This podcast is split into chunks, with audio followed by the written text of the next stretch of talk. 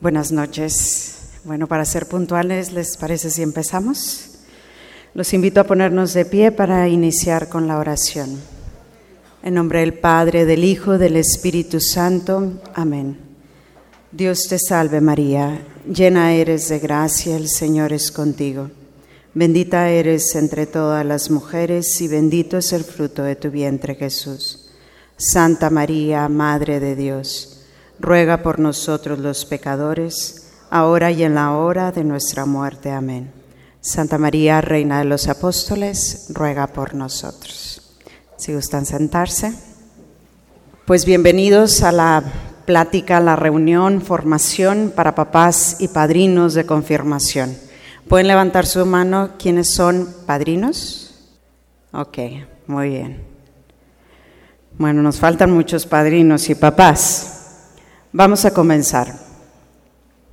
Nuestro programa de confirmación, pues bueno, ya llevamos desde septiembre con los chicos y ha sido una experiencia muy, muy bonita. Ahorita estaban todos, ya, ya nos extrañábamos, ¿verdad? Porque en las últimas eh, semanas no nos hemos visto. Y esta es la experiencia, que nos extrañemos. ¿Por qué? Porque quiere decir que están disfrutando ese momento. ¿Qué queremos proponer con la catequesis de confirmación? A ver, son jóvenes entre 14 a 16, 17, hay alguno por ahí. Inclusive hay unos de 13 por cumplir 14, ¿no? Y el mundo necesita estos chavos. Esta es una realidad. Pero necesita chavos formados. ¿Formados qué quiere decir? Formados en su totalidad. La iglesia necesita de estos chicos. Y nosotros queremos ser para ellos un espacio donde ellos se den cuenta que deben ser una propuesta, una propuesta para esta sociedad, una propuesta para nuestra iglesia. Asimismo, una respuesta. La primera clase de confirmación siempre les pregunto, ¿creen en Dios? Y muchos llegan con el cuestionamiento, no creo. Chavos que vienen a confirmación, que están llegando a una iglesia, que la respuesta debería ser, pues bueno, más o menos creo porque estoy aquí, ¿verdad? pero llegan con esta respuesta, no creo. Y es aquí donde ellos van a ir encontrando estas respuestas. Por eso parte de nuestra pedagogía es un estilo mayéutico, es decir, que a través de preguntas ellos van encontrando respuestas que los van convenciendo. No porque me lo está diciendo mamá desde que estaba chiquito, sino porque ahora yo ya estoy convencido porque lo he demostrado. Y es un estilo de vida. Al final, la confirmación debe convertirse en un camino para ellos. Un camino que viene a ser ese estilo de vida, en donde el chavo haga una experiencia tan profunda que diga, yo quiero seguir aquí. ¿Qué pasa a veces? Digo, y lo digo en primera comunión. Vienen los niños a primera comunión, hacen la primera comunión y no regresan. ¿Qué pasó? No les ofrecimos el estilo de vida. A tu joven, a tu ahijado, a tu hijo, queremos ofrecerle por medio de la confirmación un estilo de vida, en donde él se dé cuenta que ya no puede vivir sin esto, en otras palabras. ¿Cuál es la realidad que estamos viviendo? Vivimos un hombre, una realidad en donde todos estamos buscando la felicidad, ¿verdad? ¿Quién de aquí quiere ser feliz? Ok. ¿Quién cree que puede ser feliz con Dios? Ok, todos, ¿verdad? El camino para felicidad está en Dios. No hay otro camino. Pero el hombre está buscando la felicidad, pero a lo mejor no está buscando a quien da la felicidad, ¿verdad? Hay un deseo de ser feliz que nos mueve a hacer las cosas. todo. Y los chavos se dan cuenta de eso. Subir la imagen a Instagram y que les den el corazoncito y el like es parte de ese deseo. Pero a la vez hay una confusión filosófica, hay una confusión ideológica que los chavos están enfrentando constantemente, y tú también. Experimentamos una desintegración en la persona, una pérdida de sentido, un cansancio, decepción, ignorancia, deshumanización, y bueno, pues síguele la lista y te das cuenta como que, ¿qué está pasando? La misión de la iglesia es dar una respuesta directa al corazón del hombre. Esa es la misión que nosotros como iglesia tenemos que ofrecer a los chavos. En medio de ese mundo de desintegración, desolación, confusión, lo que tú quieras, la iglesia se tiene que presentar en esta edad de este joven como una respuesta a lo que su corazón está anhelando. Y queremos darle esa respuesta. Esa es la tarea que nosotros tenemos como parroquia y como iglesia. Mostrar el camino para llegar al cielo. ¿Quieren que su hijo, que su ahijado llegue un día al cielo? Pero, ¿están decididos? Tu proyecto, tu visión para tu hijo cuando lo ves y cuando te está contestando, cuando no quiere hacer algo, cuando no te habla. Tú puedes voltear a verlo con una mirada, decir, no me importa, voy a luchar todo para que tú llegues al cielo. No nada más es ofrecerle las herramientas de inteligencia, de que aprenda el, el alemán, el francés, el mandarín, el... Lo más principal que debe estar en tu corazón es ese deseo de que Él o ella llegue un día al cielo. Y por eso, padrinos, te trajeron hoy aquí. Para que tú te des cuenta que tú has sido elegido por Dios a través de ellos para que les ayudes a llegar al cielo. A lo mejor ellos no lo han conceptualizado así, o a lo mejor tú tampoco. Pero ese es el camino, darle esa seguridad para que un día llegue al cielo. El cristianismo se vuelve este estilo de vida, este caminito para que yo un día llegue al cielo, pues implica formación, implica entender qué estoy haciendo, implica tener un sentido, implica dejarme transformar implica convertirme en la mejor versión de mí mismo, porque eso es mi plenitud como ser humano.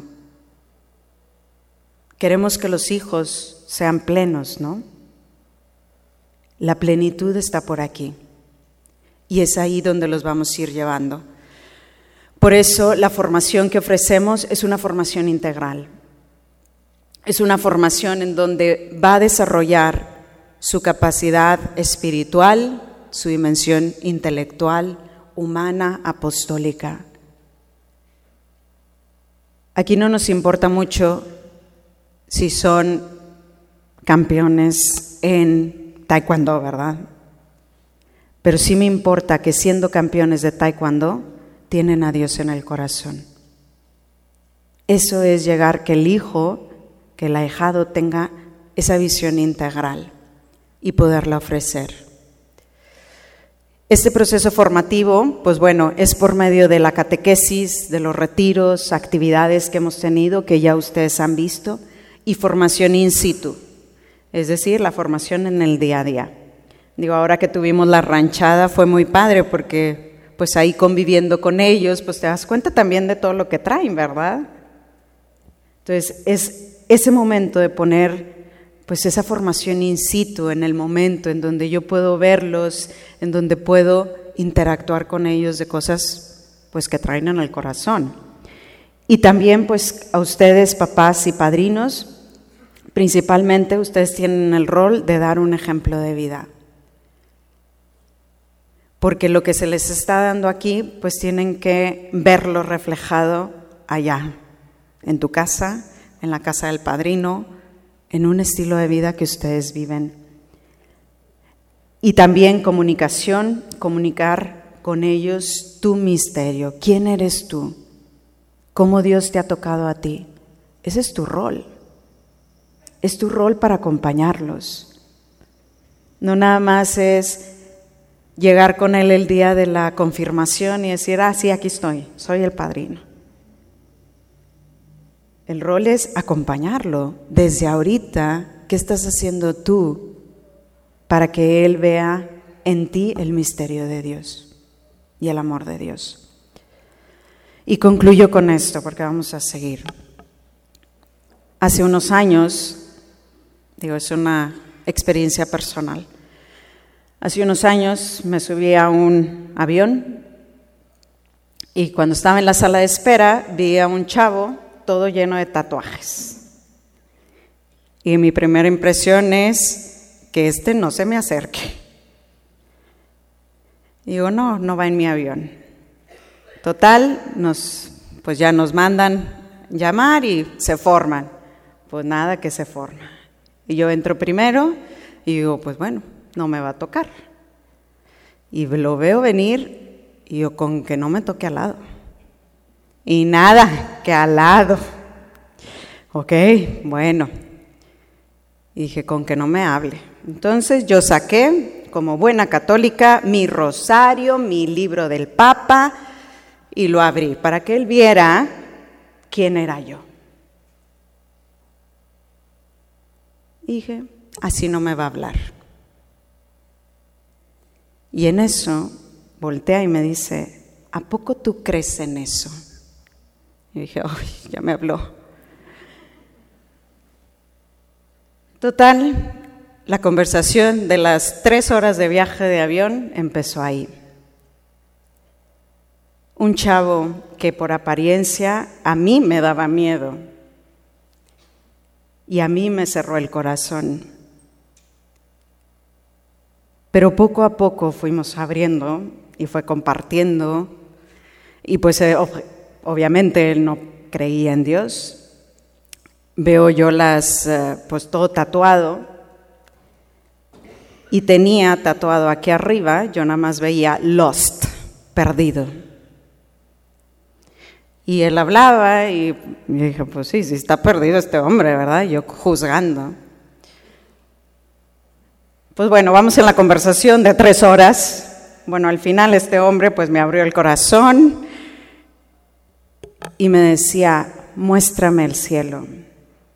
Así me lo dijo en estas palabras, muéstrame el cielo. Yo siempre he pensado que soy un alma perdida y en eso me agarra las manos y me pone lost soul, alma perdida. Yo siempre he pensado que soy un alma perdida y nadie me había hablado del cielo y nadie me había hablado como tú me hablas. En ese momento, híjole, fue una lección de vida, ¿verdad? Para mí. Porque en mi egoísmo yo estaba cerrada a ver lo que él estaba buscando, lo que él había perdido por muchos años y que necesitaba encontrarlo.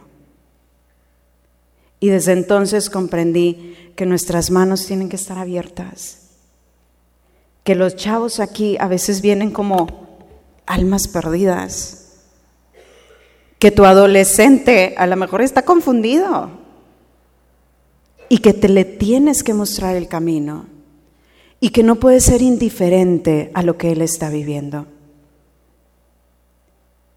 Hoy te invito a ti, papá, mamá, padrinos, éntrale, entra en este misterio, disfruta este caminar con tu ahijado o tu hijo. Date la oportunidad de llevarlo más y más cerca de Dios. Y si tú estás alejado de Dios, porque puede pasar, date la oportunidad de que Él te recupere. Bienvenidos. Esta es su casa. A partir de pues este tiempo, los chavos han experimentado eso, que pueden llegar a Samara y sentirse a casa. Tú también. Necesitamos estar en casa, ¿verdad? Esta es tu casa. La parroquia es tu casa y hoy es una oportunidad para entrar en este misterio. El día de hoy hemos invitado a Tamara, que es miembro de la parroquia, es mamá, es esposa, es directora general de Proyecto Ética, licenciada en Ciencias de la Familia, conferencista, tiene muchísimos diplomados, autora de la Escuela para Padres, colabora del programa de Padre a Eve y fundadora actualmente de una plataforma en valores que se llama Wiltech. Invito a Tamara porque es una persona experimentada también en la guía de cómo guiar ahorita y que ustedes tengan esas herramientas también para formar. Que este sea un espacio para involucrarte en la información, en la formación de tus hijos. Que no nada más digas, ah, bueno, una platiquita más. Que de aquí salga una iniciativa de decir, quiero convertirme en la mejor versión de mí mismo. Gracias, Tamara. Adelante. Buenas noches. ¿Cómo están? Yo me estoy muriendo de frío y no sé si son los nervios o si hace mucho frío. ¿Sí hace? Oigan, pues mucho gusto saludarlos. Soy Tamara Robles. Gracias, Ale, por la presentación. Es amiga mía desde la preparatoria, entonces pues sí lo dice con cariño, ¿ven? Este, ¿qué les puedo decir de esta plática?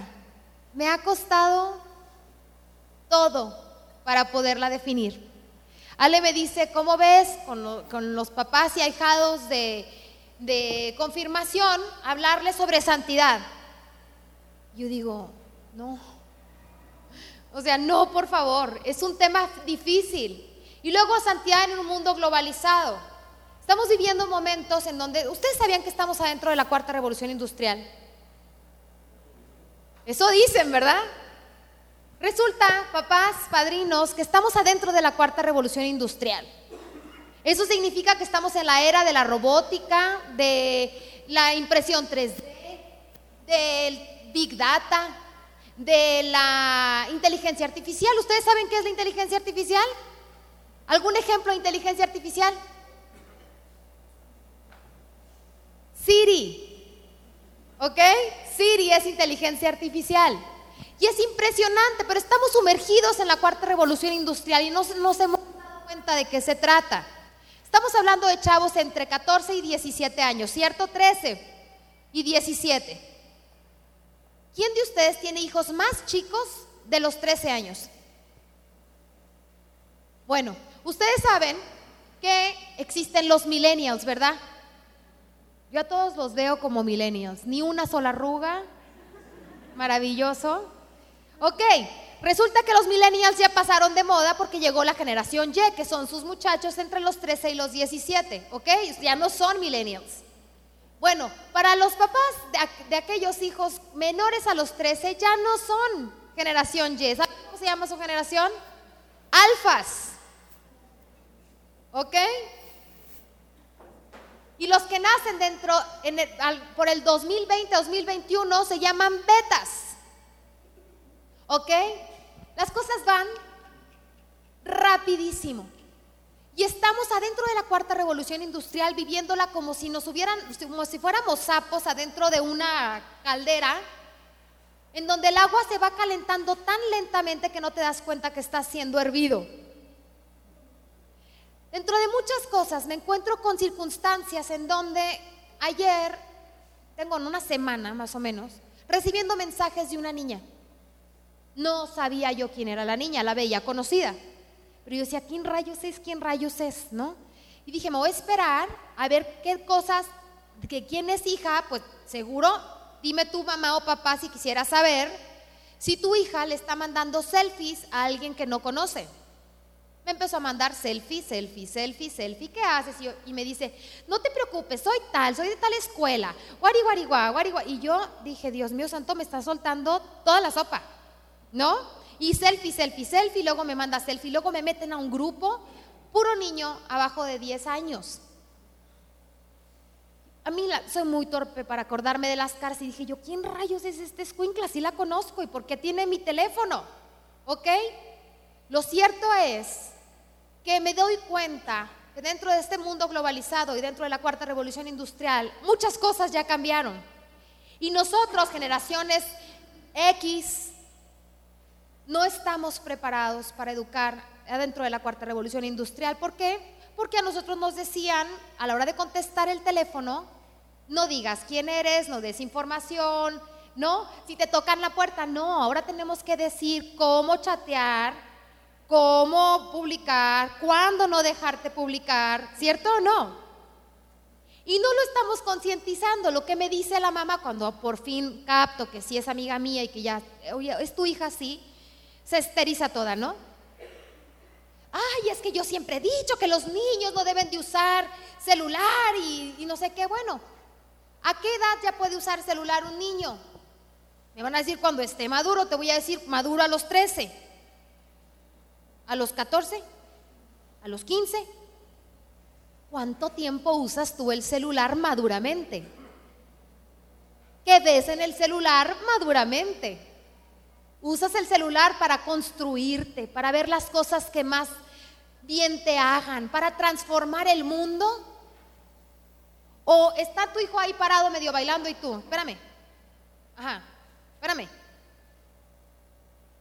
La respuesta no tiene que ver con la edad del niño, sino lo que empezamos a sentir que el mundo globalizado y la cuarta revolución industrial son los peores enemigos de la santidad, del ser personas buenas, que son amenazantes a nuestra mm, ganas de vivir bien, pero la verdad es que la tecnología y la velocidad con la que van las cosas está imparable. Lo cierto es que si le das un celular a un niño de 10 y otro y alguien le dice, "No, yo no le voy a dar celular", yo digo, está bien, cambia la edad. Pero, ¿por qué no mejor le educas a usar el celular? Porque tarde o temprano va a traer uno, ¿sí o no? O sea, mi mamá me acuerdo mucho, que es conferencista, decía hace unos 10 años en sus conferencias, cuando los refrigeradores tengan hielos, que hagan hielos chiquitos, hielos grandes, no va a ser wow, o sea, el tipo de refrigerador. Pero el problema no va a ser el refrigerador, sino lo que saques del refrigerador, que en vez de estar sacando gansitos, saques puras manzanas y lechuga. ¿Cierto? Actualmente como papás, soy mamá de dos niñas. Majo tiene 11, Zoe tiene 7. Y yo estoy en un proceso educativo y traigo ganas de unas cosas, pero me doy cuenta que las mamás con las que yo convivo y cuando yo pregunto en general de los padres de familia, todos estamos asustados de la realidad que estamos viviendo. Que la principal queja de los padres de familia en una escuela es respecto a la seguridad de los niños en la escuela o de los muchachos en la escuela. Estamos apanicados de la influencia de terceros, ¿sí o no? Tú sabes lo que estás generando en casa, pero no sabes lo que está generando tu vecino. Nos angustiamos de cómo está educando la hermana. ¿No? O sea, el ojo puesto en el sobrino siempre. ¿A dónde voy? Para preparar toda esta plática, había muchas cosas que se me metieron a la cabeza, mucha revolución en mi corazón, porque dije, ¿qué es la santidad dentro de un mundo globalizado? ¿Realmente es posible? Voy a hablarle a gente que cree en eso, porque Dios tiene un lugar extraño ahora, porque, miren, me metí a investigar un poco y me encontré con esas cosas. Y dicen, ser santo en un mundo de corrupción y globalización. ¿Cómo llegar a ser, perdón por la ortografía, no lo escribí yo, así me apareció, ¿eh? ¿Cómo llegar a ser santo en un mundo tan lleno de corrupción y globalización? Dice, pues creo que la respuesta es siempre la misma. Seguir el camino que Jesús caminó antes que nosotros. Jesús murió para redimirnos de nuestros pecados. El pecado no es nuevo. Segunda opción. Así es, seguir tras los pasos de Jesús. Así lo hicieron los santos, los canonizados y los no. Cuántas dificultades, cuánta persecución, cuánto dolor, y no solo en el siglo I, sino en el siglo II, III, etcétera, etcétera, así hasta nuestros días. Impredecible dirección espiritual. Que seas dócil a lo que Dios te vaya pidiendo, rezaremos por ti. ¿Qué? O sea, no significó nada en mi existencia lo que leí. O sea, dije, seguir los pasos de Jesús. Que esta conferencia es una reflexión personal, ¿ok? Sin intención alguna de juzgar nada. Pero me encuentro con que me parece super cursi. ¿Y qué rayos es de seguir los pasos de Jesús?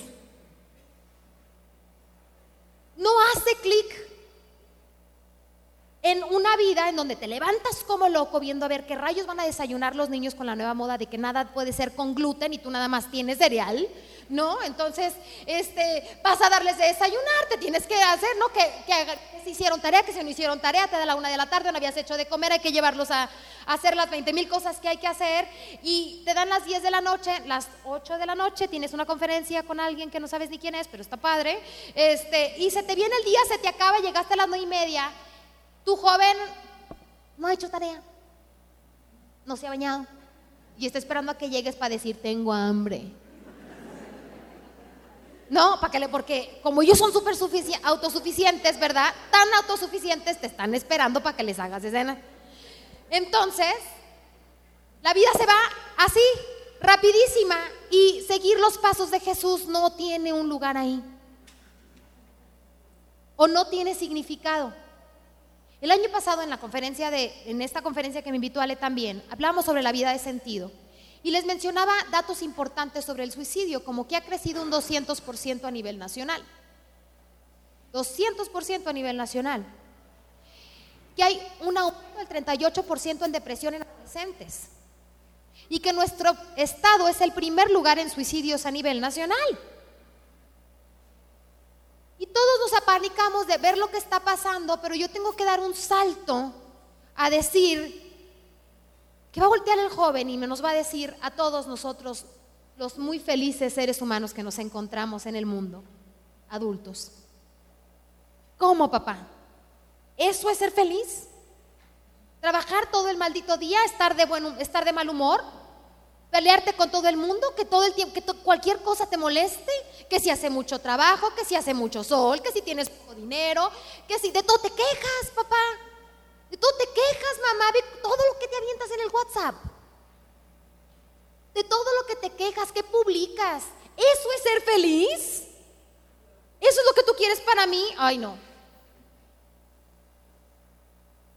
El suicidio se volvió una postura, ya no es una salida rápida, ahora es un seré un valiente. A nadie les ha dicho actualmente que si se suicidan no van a poder ver los likes, ¿no? Pero no sé si me entienden cómo ahora para ellos es una salida valiente.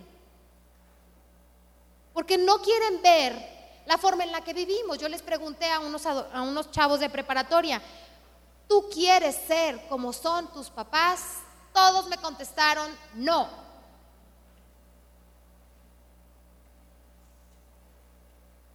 Tendríamos que tener la plena conciencia de que si alguien tiene el poder de bajar el índice de suicidio, no está en estar terapeando a los chamacos, sino somos los adultos los que tenemos que cambiar la forma en cómo estamos viviendo.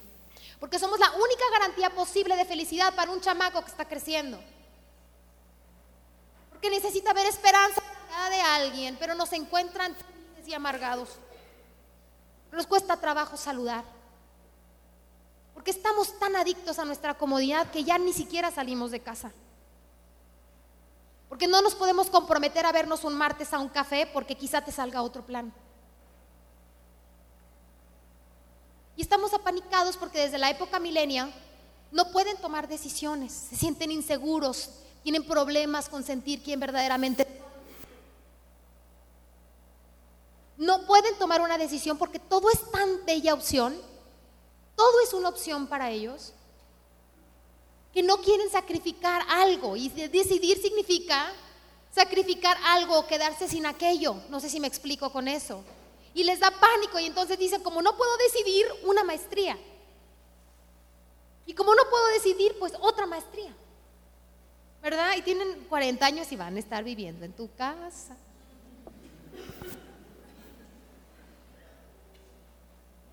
Mucho se ha hablado de las nuevas generaciones, de la globalización, de... Aquí es donde yo quiero partir, papás, padrinos, en el hecho de justo lo que dice Ale. Me, pudo mucho lo que dice Ale, porque la confirmación no es un trámite.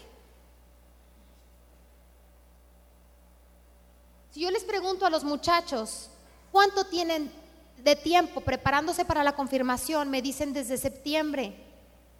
Y luego les pregunto, ¿qué no hicieron la primera comunión? ¿Qué no fueron bautizados? Tu proceso viene desde que naciste, mi vida. ¿Qué es ese proceso y hacia dónde iríamos, papás? Una frase que uso muchísimo y que me es, el que no sabe a dónde va, cualquier camino lo pierde. El que no sabe a dónde va, cualquier camino lo pierde. ¿Saben dónde está el dolor de nuestra propia existencia? Que no tenemos idea a dónde vamos. Que nos levantamos a tratar de fregarnos la vida, sacar lana, a ver cómo trabajamos, pero al fin del día respiras y dices, mañana es lunes. Con miedo a lo que nos vamos a enfrentar en tantas ocasiones, con un cansancio. ¿Por qué? Porque no tiene sentido el esfuerzo que hacemos. Porque si yo te dijera cuál es el sentido de tu existencia, a lo mejor me, me contestas que tus hijos. Y la verdad es que tus hijos no pueden ser el sentido de tu existencia. Para empezar, no se merecen tener esa responsabilidad en sus, en sus espaldas, ¿o sí? hijo, levántate hoy, serás un gran hombre y carga conmigo, porque por ti yo estoy aquí. No, y el hijo va a decir, sobres madre, vámonos. No, no va a decir eso, él, va a decir, no, mamá, hazlo tú primero, ¿no? Es como ahorita a un adolescente le dices, no, no, no a los suyos, a los de una amiga mía, este, lo bajas en un crucero ¿no? Me, platicaba una maestra, me dice, es que Tamara me di cuenta, tiene 16 años mi hija, y estamos enfrente de la ciudad deportiva y yo quería que se cruzara, ¿no? Y venía un carro atrás de mí. Y le decía, bájate, mijita. ¿Qué? Bájate, mijita, ándale. ¿Cómo? Bájate, mamá, no, mamá, no. Hay un chosca, mi vida, bájate, traigo un carro ahí atrás, bájate. No, mamá, no sé cómo. Dice, la torre no sabe cruzar la calle, está infeliz. No. Pues la neta. ¿Cómo aprende uno a cruzar la calle, papás? Pues cruzando, la verdad. Pero pues nacieron en carro ellos. No saben cruzar la calle. Dentro de esta frase del que no sabe a dónde va, cualquier camino lo pierde. Es porque si nos esforzamos un chorro. Y sí trabajamos y estamos cansados.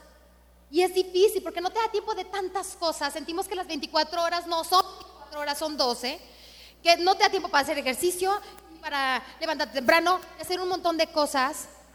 Pero es eso de no saber a dónde. ¿En dónde está el éxito? Porque ahora todos ya no buscamos la felicidad, ahora llamamos éxito. Porque lo que queremos es tener hijos exitosos.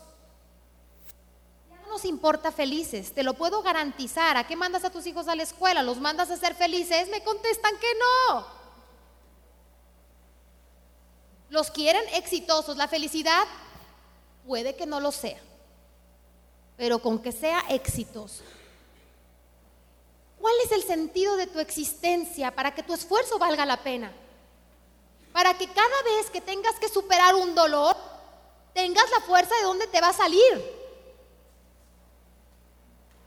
Porque si el sentido de tu existencia son tus hijos, ¿qué va a pasar si se mueren? ¿Vas a formar parte del 200%?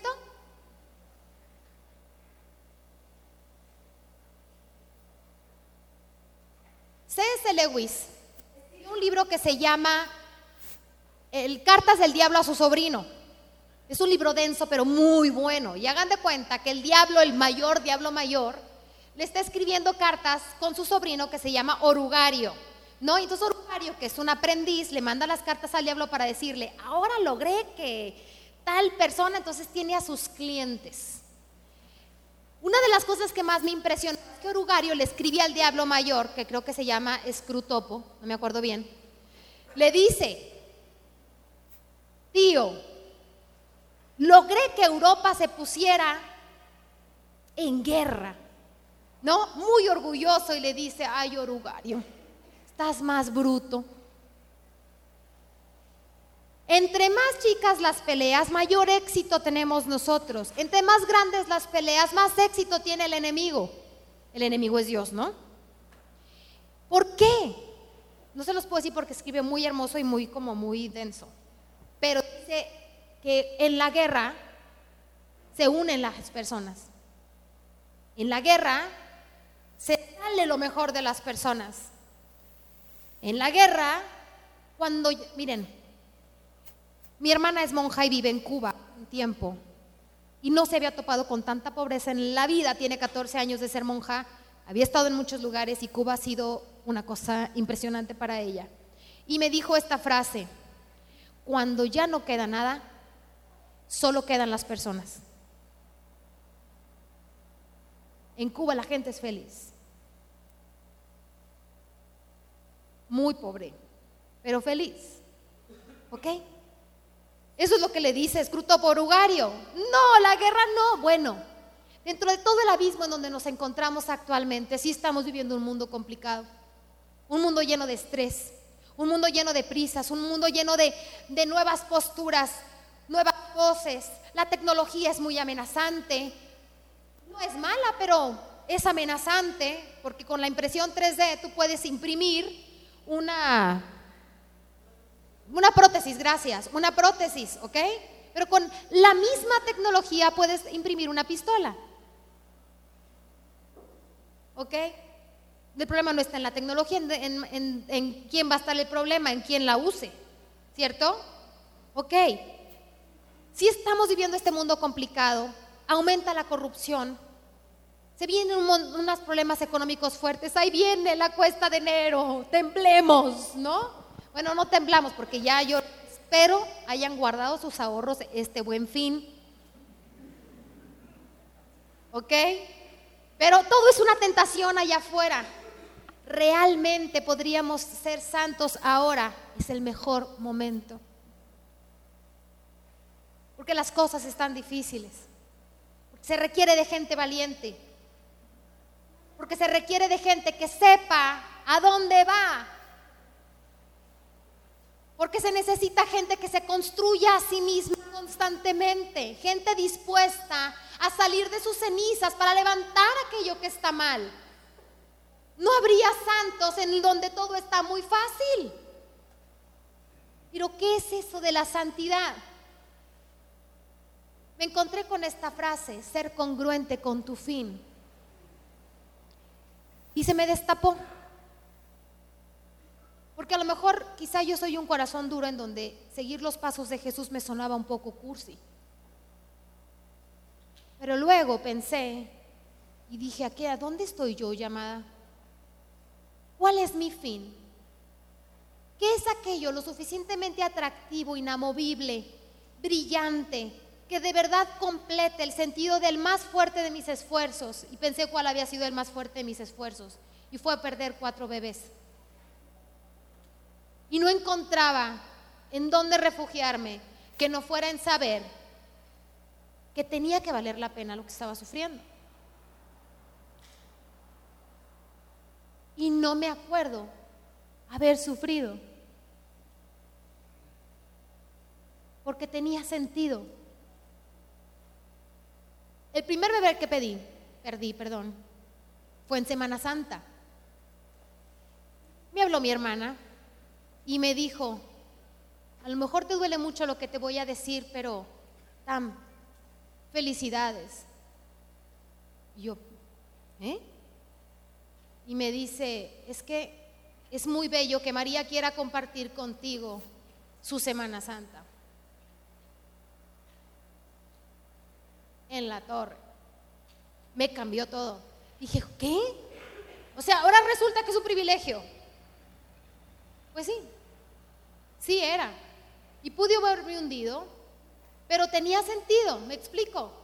Y no es que no duela, solo no sufres. ¿Cuál es el fin? Dije, ¿yo por qué tendría que aguantar esto con valentía? Pero es porque, ay Dios, me di cuenta que creo que existe el cielo. Así es que esta frase, esta pregunta que Ale nos hace, el, ¿tú crees en el cielo? ¿Tú quieres que tu hijo, que tu ahijado vaya al cielo? Exige contestarte si el cielo es algo que realmente signifique un fin para ti. Porque cuando tienes claro el fin, los se acomodan. Porque cuando tienes claro el fin, no tienes duda de qué es lo que tienes que hacer. Si tú sabes que te tienes que ir a Monterrey, no vas a agarrar la carretera a Monclova, ¿me explico? Ni a Zacatecas, vas a Monterrey. El que tiene claro el fin quiere los medios. Y nos sentimos perdidos y nos da la tristeza y no siempre podemos levantarnos porque el cielo no pesa. No importa si estamos en la globalización o en la cuarta revolución industrial, sabríamos qué hacer en cada momento si el cielo tuviera un peso en nuestra existencia. Porque si tú crees en el cielo, fácilmente puedes contestar desde tu corazón, ¿quién llega al cielo?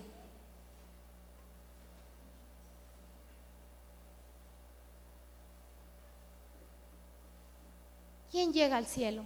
Y tu muchacho lo saben. Porque nosotros los seres humanos no tenemos realmente problemas con saber en dónde está el bien y dónde está el mal. Sabemos perfectamente. Levante la mano, quien de aquí sabe que criticar puede dañar a alguien? Levante, levante, sea valiente. Levante la mano, quien de aquí sabe que gritar no es la mejor manera de resolver un conflicto? Levante la mano, quien de aquí jamás ha criticado a alguien. ¿Quién nunca ha utilizado un grito para resolver un conflicto? Esa distancia que existe entre lo que sé y lo que de hecho hago me comprueba que todos sabemos perfectamente bien cómo se llega al cielo. La bronca, la bronca es que no queremos los medios.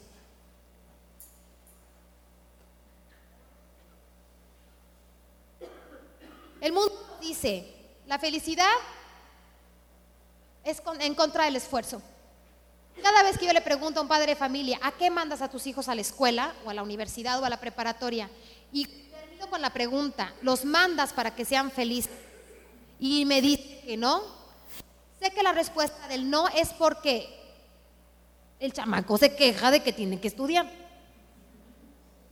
Que el chamaco se queja de que le choque el uniforme ¿Por qué? Porque tú no lo ves alegre por poner el esfuerzo que requiere. Pero yo me imagino que tú dijiste, papás y padrinos junta en Samara y todos dijeron, yes. No, justo lo que esperaba en mi vida. Una conferencia, ¿no? ¿Te, implicó un esfuerzo? Sí. ¿Ok? Tuviste que moverte a ti mismo. Eso te hizo sumamente infeliz. No. La verdad es que no. ¿Cómo se siente después de que sales del gimnasio? Mucha infelicidad, ¿verdad? No. Cuando le dices que no a una dona, ¿qué se siente? En ese momento uno sufre, pero cuando dices, no manches, no me la comí, es una alegría inmensa o no. El esfuerzo no está peleado con la felicidad, es justo el medio de la felicidad. La felicidad es, el, es fruto del esfuerzo de la toma de decisiones, de estar decidiendo adecuadamente. Pero el mundo nos dice lo contrario, el mundo nos dice que amar es de débiles. A ver, papás, ¿tú crees que educar en el amor sería resolver los problemas del mundo? Nos cuesta mucho trabajo contestar eso.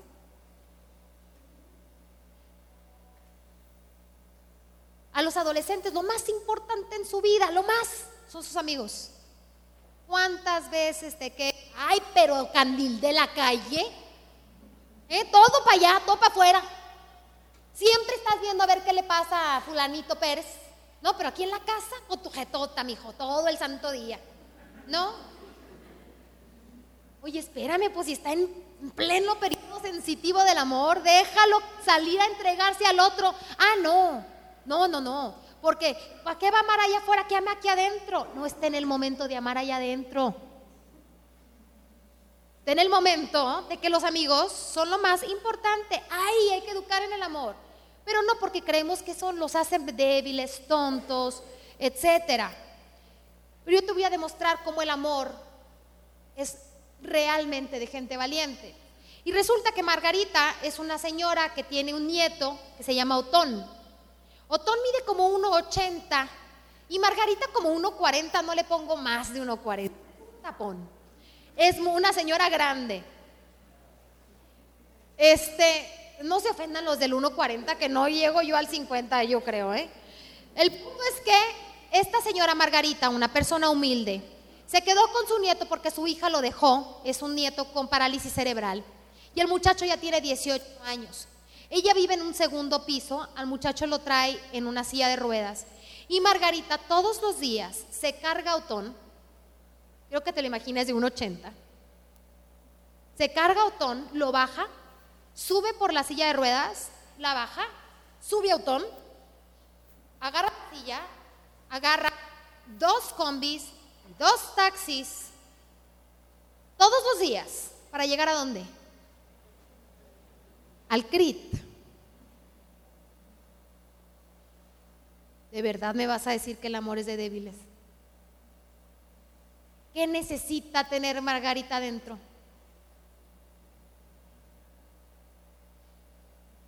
¿Qué necesita alguien para entregarse al otro? Que no sea una fuerza de carácter sumamente inmensa. Porque tú te has descubierto amante cuando tu hijo traía, tenías que levantarte temprano y desvelarte con él. ¿Por qué? Porque era por su bien. Porque te, has sometido a tan fuertes sufrimientos por desarrollar a otro. Y esas ganas que te han dado de tirarle todos los dientes a este escuincle contestón que dices, le voy a romper el hocico, y te lo guardas. Se ríen porque nunca lo han sentido, ¿verdad? Te lo guardas, ¿verdad? Por amor. A ver, hazlo así por tu marido. No sale igual, no sale igual. Amores fuertes. Amar requiere de valentía. Vida solo hay una. ¿Por qué? Perdón, me voy a ir acá. Que me dicen que la vida no es sacrificarse gran parte de nuestro temor a decir, ay, yo quiero ser santo, porque santo es aquel que llega al cielo. El temor de decir, no, es que si quiero ser santo, uno es las pedradas y la burla que te van a hacer todos tus amigos. No lo digas, pero quiérelo. ¿Ok? Y dos, el hecho de que es que esta vida se vino uno a disfrutarla. Y que la vida solo es una y que uno no puede andarse privando de tantas cosas porque ya la vida es muy complicada. Subrayaría privarse, subrayaría sacrificarse. Uno, pregunta, ¿estás disfrutando de la vida? ¿Te has quitado todos los dolores de encima? ¿Acaso ya encontraste la fórmula mágica de que la vida no tenga dolor? No es lo mismo dolor a sufrimiento. El sufrimiento es una opción, el dolor no. El dolor existe. Para empezar, somos mortales.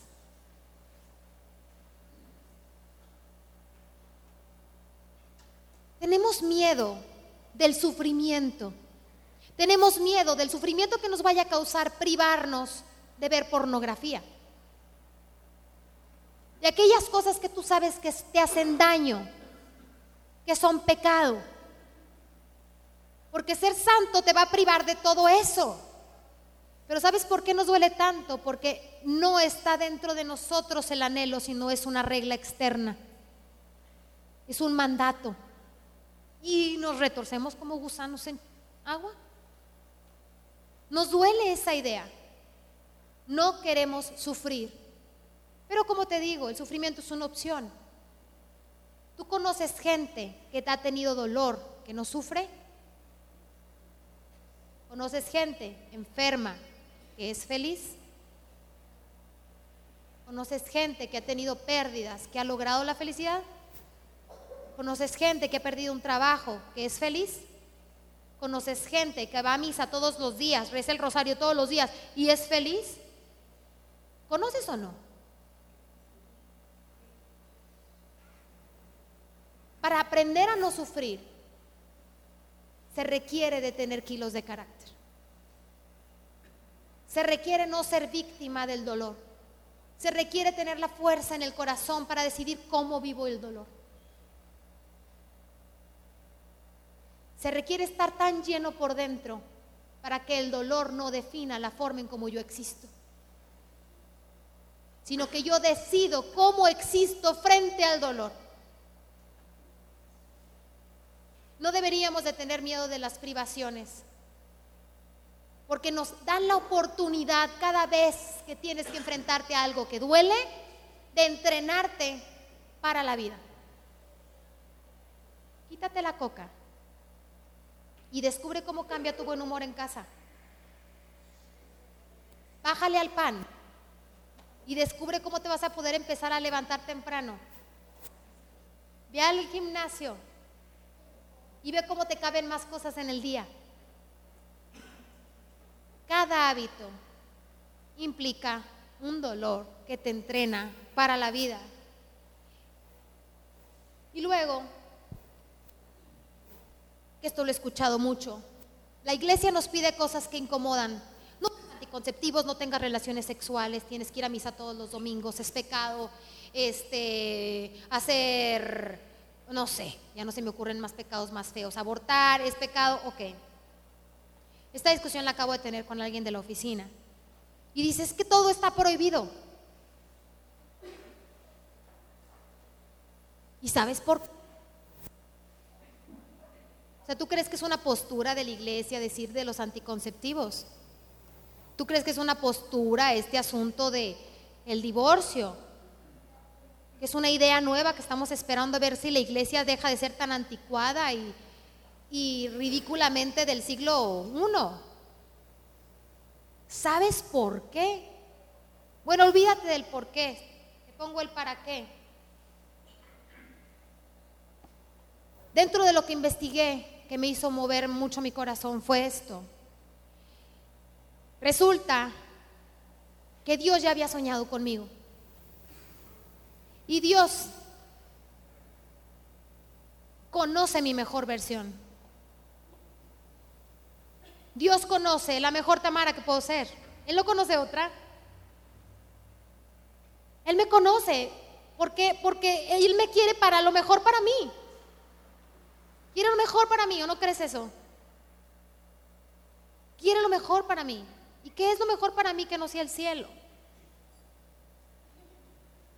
Y hasta que yo no me dé cuenta que vivir conforme a ese amor me va a dar lo que necesito en la vida para... Que hay alguien que ya me conoce siendo mi mejor versión, me va a pedir congruencia.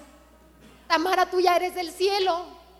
Tú ya naciste santa, vive como santa, por favor.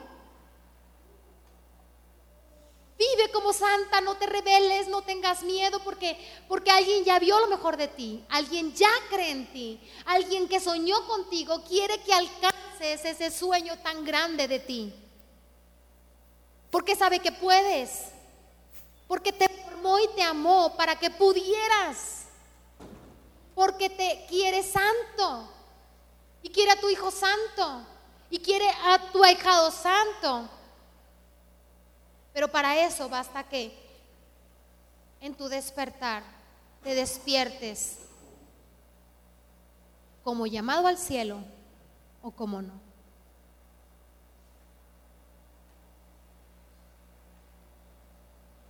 Tú ya eres amado. Tu vida está resuelta. Y tener la vida resuelta no es ni en dinero, ni en trabajo, ni en respecto a la tecnología, ni a la cuarta revolución industrial. Es que tú ya tienes dentro lo que se necesita para saber vivir en este mundo. Hablando con el padre Nieto, ¿algunos lo conocen? Una vez lo invitamos a comer a la casa y dice que le dio mucha risa que le preguntó un niño, y ya con esto termino. Le preguntó un niño, ¿sabes qué es ser santo? Y el niño contestó, sí, aquel que deja pasar la luz. Bueno, el padre nieto se quedó como, wow, ¿quién te educa? ¿No? Así que, ¿dónde, ¿dónde vas a catecismo? ¿No? O sea, wow, con la contestación, aquel que deja pasar la luz. Y le dice, a ver, platícame más de esta idea que tienes. Sí, como ese. Y es que estaba entrando en uno de los vitrales ¿no? La luz del santo y se refería a esa, al vitral. No, no estaba muy filosófico el niño, estaba muy visual. La verdad es que ser santo es aquel que deja pasar la luz. Las cosas ya están hechas. Tú ya eres amado, no necesitas. Hay una frase que todo el mundo nos dice, que no la puse acá, que es, primero estoy yo, porque si yo no tengo algo que dar, no puedo darle a los demás. Primero soy yo, luego los demás. Y en estricto sentido y en orden tienen toda la razón. Lo único que te puedo decir es de qué tienes que estar lleno para darle a alguien algo a los demás. De verdad te voy a decir es lo siguiente. Si tú ya eres amado, es lo que necesitas ir a dar. Tu vaso ya está lleno. La santidad es amar. Vivir conforme a los pasos de Jesús es amar. Y es amar no de la forma más cursi que se pueda, sino saber quién quiero ser frente a la circunstancia, porque yo sé que estoy llamado al cielo y sé que quiero llegar al cielo. Y entonces frente a la coca, frente al ejercicio, frente a la levantada temprano, frente al celular, frente al enojo con la vecina, contra el odio de la suegra, frente a cada vez que te enfrentas a algo, decir, me lleva o me aleja de a donde yo estoy llamado y quiero llegar. Y el esfuerzo se hace por amor.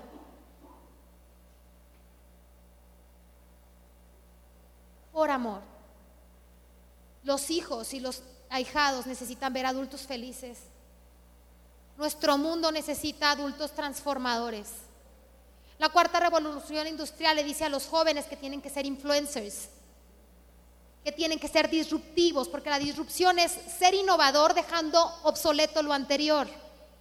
Las nuevas generaciones necesitan ser disruptivas, pero no lo van a hacer si no crecen sabiéndose valiosos y el camino para donde fueron llamados.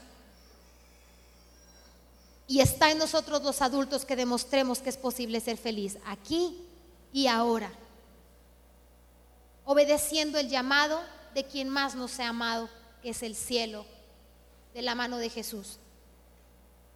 Y Jesús sí tiene mucho que decirnos, mucho. Espero de todo corazón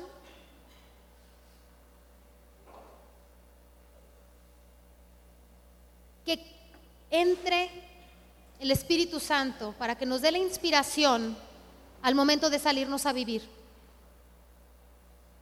Y que sea nuestro recordatorio constante de que ser santos en un mundo globalizado es obedecer para lo que fuimos llamados. Y que no se nos olvide en el ajetreo, en la prisa, en la angustia, en la pobreza, en la pérdida del trabajo, en la pérdida de hijos, en la adolescencia de un hijo.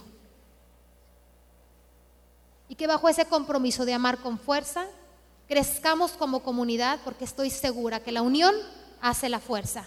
Y como católicos, ser gente disruptiva que transforme al mundo a través de un testimonio al día. Dios los bendiga.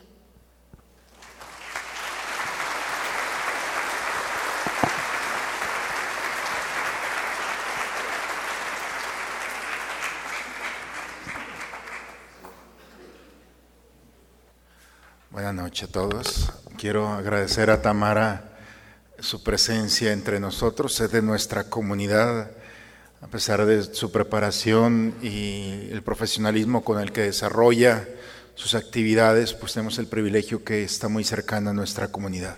Muchas gracias Tamara por esta noche. ¿Qué les pareció? Ideas, verdades, punto de reflexión que quizá nos pueda ayudar a cada uno de nosotros. Quiero solamente aprovechar para saludarlos y darle aterrizaje a esto, dándoles la bendición. Eh, papás, eh, espero que en este tiempo en el que sus hijos hayan, están todavía con nosotros en la parroquia, espero que hayan visto ya un cambio en ellos, un cambio que seguramente para bien el incluir a Dios en su vida. Gracias por la confianza que nos han tenido de encomendarnos a sus hijos. Estamos muy contentos, muy orgullosos. Estamos tratando de acompañarlos y de colaborar con ustedes en su proyecto familiar. Sigamos juntos en esto. De nosotros cuenten con nuestra oración, por supuesto, y la puerta siempre abierta. Cualquier duda, pregunta, eh, hay quien puede estar siempre al tanto. Eh, y bien, bueno, pues sigamos caminando, que en esta noche estos puntos de reflexión sean un elemento más para reforzar en esta última etapa que estamos ya muy próximos a la confirmación. Bien, ¿les parece si les doy la bendición y vamos a casa? El Señor esté con ustedes. La bendición de Dios Todopoderoso, Padre, Hijo y Espíritu Santo, descienda sobre ustedes, sobre sus familias y permanezca siempre. Bien, pues con esa firmeza de fe en el Señor vayamos a descansar. Una buena noche para todos. Gracias por haber hecho este espacio en su agenda. Solo algo práctico, los papelitos que se entregaron como medio de asistencia les pedimos dejarlos en las canastas en las diferentes salidas. Gracias.